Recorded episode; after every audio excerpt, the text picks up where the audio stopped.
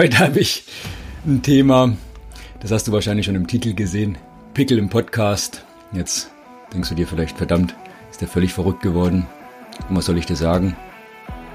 Ja.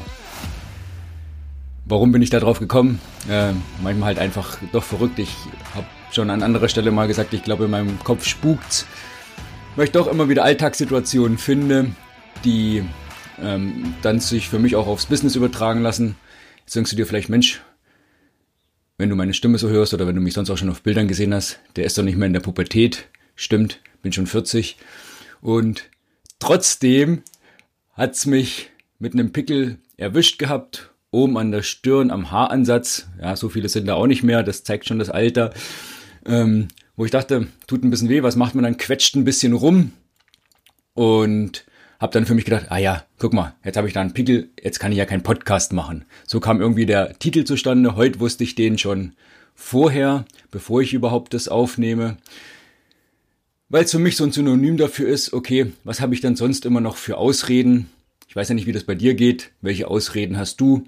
Ein Stück weit den Podcast, ja, manchmal glaube ich auch, dass ich den immer auch für mich selbst mit aufnehme. Und zwar aufgrund dessen, weil ich ja selbst drüber nachdenke. Und so war das jetzt bei mir hier auch. Was hat mich sonst schon davon abgehalten, zu sagen, hier loszulegen? Und da ist so ein Pickel für mich heute einfach so ein Synonym dafür. Ähm, Pickel im Podcast, ja, ist irgendwie ein bisschen, bisschen komisch. Und dann habe ich gedacht, was mache ich? Komm, ich google auch mal und habe tatsächlich gegoogelt. Und wenn ich Pickel im Podcast suche, also da kommen auch 28 Millionen 800.000 Ergebnisse ungefähr. Also kann das gar nicht so weit weg sein und worauf will ich jetzt eigentlich hinaus? Aufgrund dessen sagst ja, was beschäftigt dich, was hält dich von manchen Sachen ab und ist es wirklich so gravierend auf der einen Seite und auf der anderen Seite, was mache ich denn, um es vielleicht entsprechend anzupassen? Nehmen wir das Beispiel nochmal mit dem Pickel. Sag, Mensch, ich habe jetzt einen Pickel, jetzt kann ich vielleicht kein Video machen. Wobei das auch trotzdem Quatsch ist natürlich, man kann trotzdem ein Video machen, sondern zu gucken, okay, was mache ich stattdessen? Nehme ich vielleicht ein anderes Medium. Und wenn ich hier zum Beispiel das Medium Podcast nehme, so wie ich jetzt, da brauche ich dann nur meine Stimme.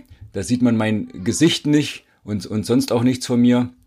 Ja, siehst du, dann könnte das doch funktionieren. Dann kann ich trotz Pickel sichtbar werden sozusagen. Vielleicht nicht in Video, vielleicht nicht auf Foto, wenn ich das nicht will. Allerdings kann ich es doch dann mit Podcast machen. wenn du jetzt sagst, ja, könnte ich ja, aber meine Stimme, ja, hör dir doch mal meine Stimme an.